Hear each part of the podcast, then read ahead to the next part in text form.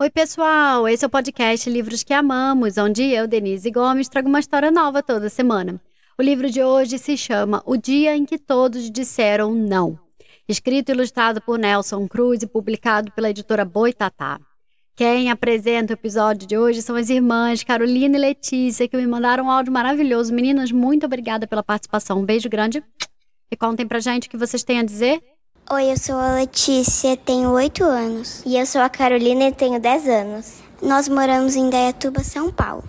O livro que a Denise vai apresentar hoje é O, Dia em que Todos Disseram Não.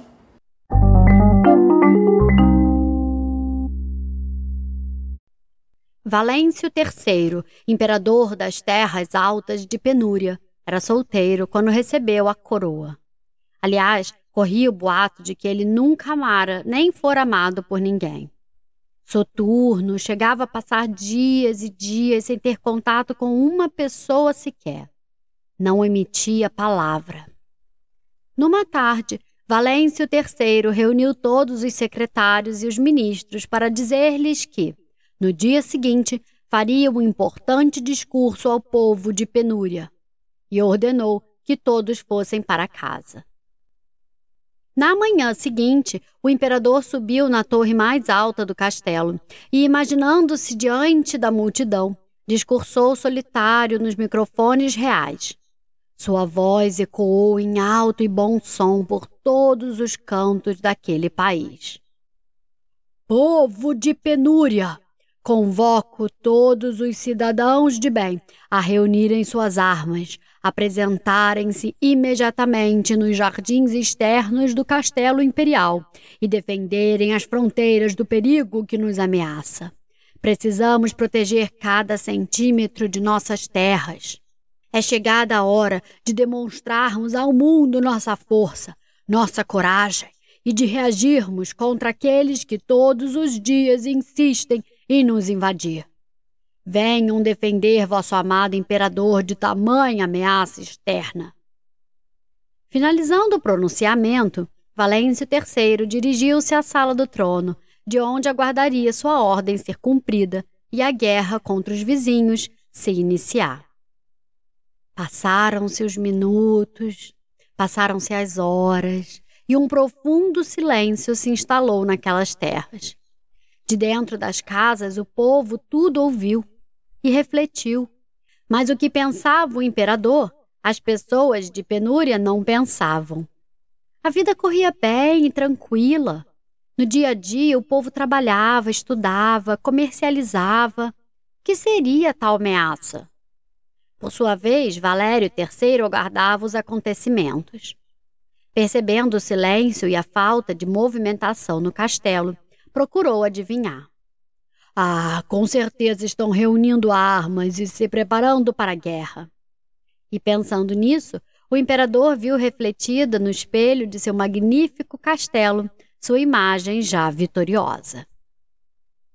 O povo daquele país, no entanto, não entendia o que representava tamanha ameaça. O general de plantão permaneceu de pijama, a pensar. O pintor pintou na tela vermelha uma pomba branca. O taxista não partiu e o passageiro deu-lhe um aperto de mão. O comandante e o comissário de bordo não decolaram. O ministro, com a escova de dentes apoiada na boca, ficou paralisado e se sentiu sinistro. A costureirinha, com sua tesourinha na mão, também hesitou e não serziu. Mas a florista, sim, distribuiu rosas e cravos, todos brancos.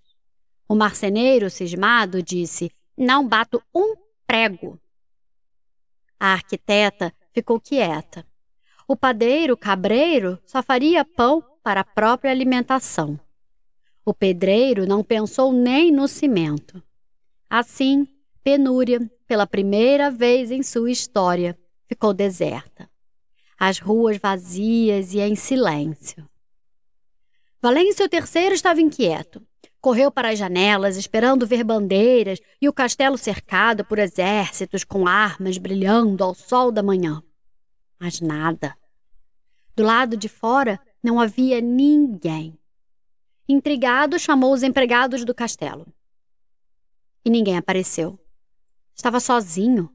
Desceu a escada às pressas até chegar ao portão principal.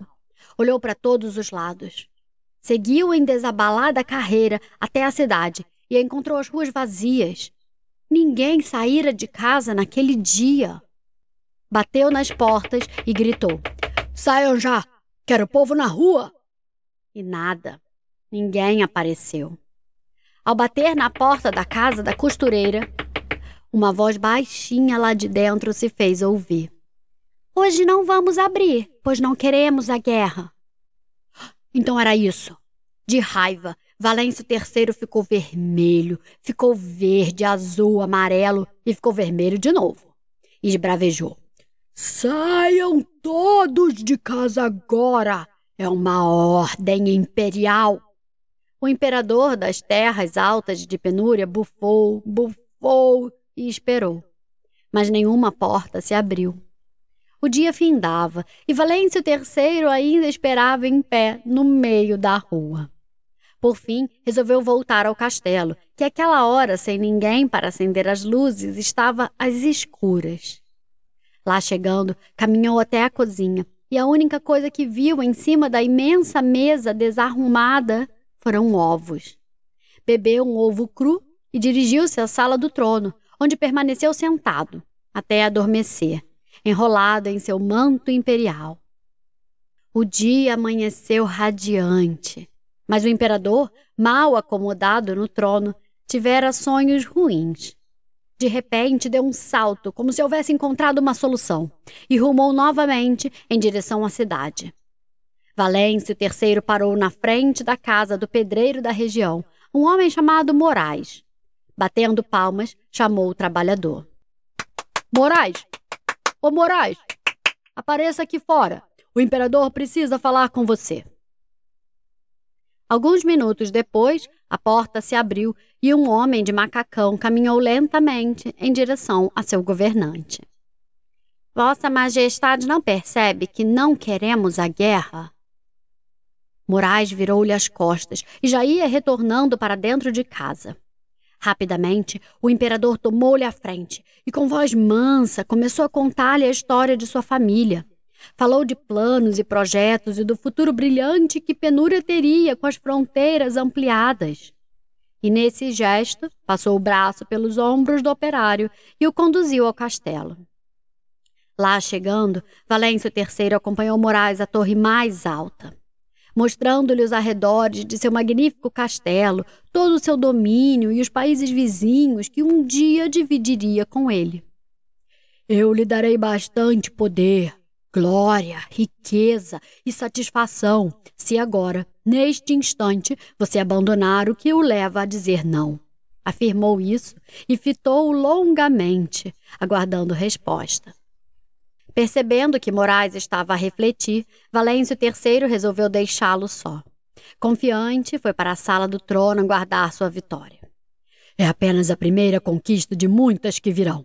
Em seguida, outros seguirão seu exemplo e a situação em penúria se normalizará, pensou ele. Pouco tempo depois, percebendo o silêncio, o imperador retornou à torre e a encontrou vazia. Olhou para baixo e viu o pedreiro atravessando os jardins externos do castelo. Seu louco! Não entende o que eu lhe ofereci? O operário se virou para o imperador e gritou: Não! E voltou para casa com sua decisão. Nos dias que se seguiram, o silêncio em penúria só foi perturbado pelos adversários de Valério III, que viram nos acontecimentos a tão esperada oportunidade de assumir o poder. Bateram nas portas, chamando as pessoas, e distribuíram panfletos convocando a população aos comícios que fariam naqueles dias. Também a eles o povo não dispensou nenhuma atenção, e as praças e as ruas permaneceram vazias. Deixe estar, diziam uns aos outros. É questão de tempo, não vão aguentar muito nesse silêncio. Precisarão de comida, água e a história se modificará. Tudo começou a mudar num dia bem cedo, logo após o amanhecer. A primeira porta que se abriu foi a da casa de Moraes. Carregando sua maleta, o pedreiro saiu para trabalhar. Em seguida, na casa da costureira, as janelas se abriram e as crianças apareceram correndo no jardim. As pessoas voltaram a se cumprimentar nas ruas, que aos poucos foram se preenchendo com o burburinho de uma cidade comum. O pão voltou a ser produzido, as lanchonetes funcionavam e o comércio abria as portas. Nas indústrias, as máquinas voltaram a operar e por toda a penúria o movimento se normalizava. Valério III, que a tudo assistia do alto da torre, pulou de alegria. Os adversários do imperador também comemoraram, sentindo-se vitoriosos. Descendo as escadarias do castelo, Valêncio III selou seu melhor cavalo e cavalgou em direção à cidade para discursar na Praça Imperial.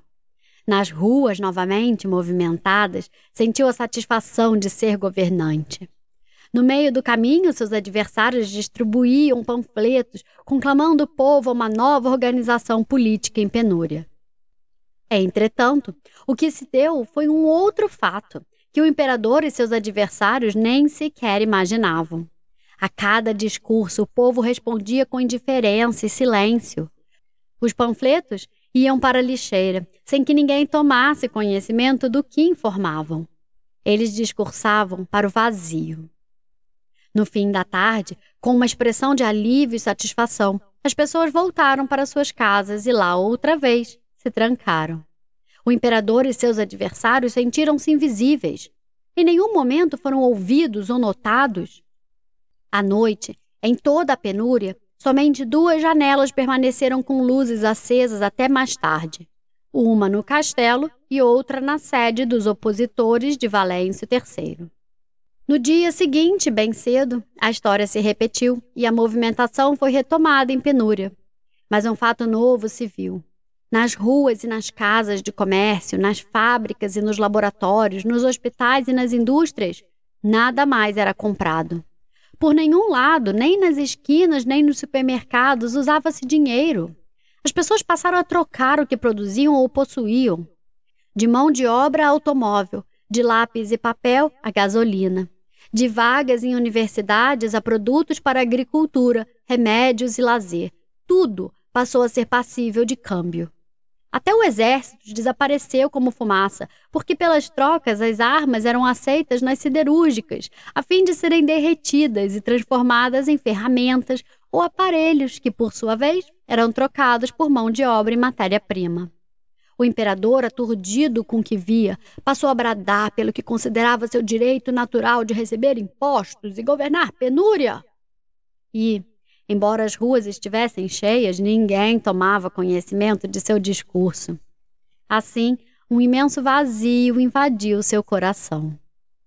Daquele dia em diante, Valêncio III e seus adversários perceberam que não havia mais o que fazer. Perderam importância e caíram no esquecimento. Com isso, seus discursos não tinham mais razão de existir. Não havendo a quem convencer, foram desistindo da carreira política e escolheram outras profissões para terem o que trocar e poderem sobreviver. Alguns voltaram a estudar e se tornaram comerciantes, arquitetos, jornalistas. Visivelmente abatido, mas ainda resistindo ao novo sistema que espontaneamente passou a vigorar em penúria, Valêncio III andava pela cidade ostentando a coroa dourada. Arrastava seu surrado manto, outrora imperial. Ninguém mais lhe dava a importância de seu tempo de império. Um dia, de manhã, emagrecido e descabelado, o ex-imperador abandonou o orgulho e abordou uma senhora acompanhada de um garoto. Já trocara todos os seus bens por alimentos e precisava comer. Tinha fome. Pediu um pouco de comida que ela acabara de trocar no supermercado. A senhora olhou aquele homem usando uma coroa dourada e propôs trocá-la por alguns pães e frutas. Quem sabe meu netinho poderá brincar com ela.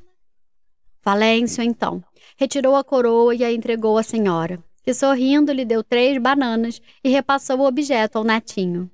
Pela primeira vez na vida, Valêncio, em voz baixa, proferiu a palavra obrigado.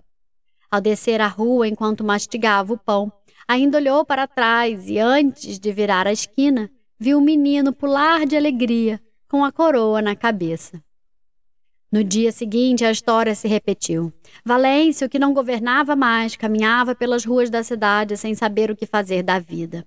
Ainda arrastava o manto puído e suas roupas, antes brilhantes e vistosas, estavam sujas.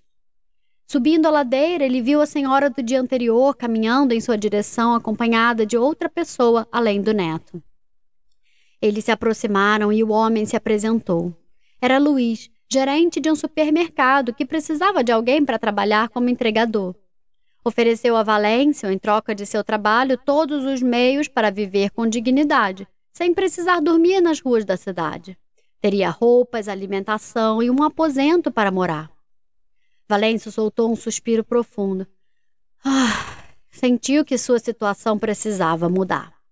Timidamente esboçou um sorriso e aceitou a nova condição. Luiz pousou a mão em seus ombros, conduzindo-o ao supermercado. Lá cortaram seu cabelo e fizeram sua barba. Recebeu as chaves do novo aposento e roupas limpas. Então se preparou para ser apresentado aos funcionários, que o receberam com saudações de boas-vindas. No fim da tarde, na calçada do supermercado, os transeuntes pararam, deixando passarem os entregadores de trocas. Eles pedalavam bicicletas carregadas de mercadorias. Misturando-se com os carros, faziam curvas e se distribuíam pelas vias e pelos bairros de penúria. Nas ruas, faixas e cartazes que diziam plebiscito, fascismo não, vidas negras importam, anunciavam a data marcada para o plebiscito em que o povo escolheria um novo nome para aquele país. Era um dia sem valor, numa semana que não fazia a menor diferença, de um mês qualquer, em um ano, sem importância nenhuma.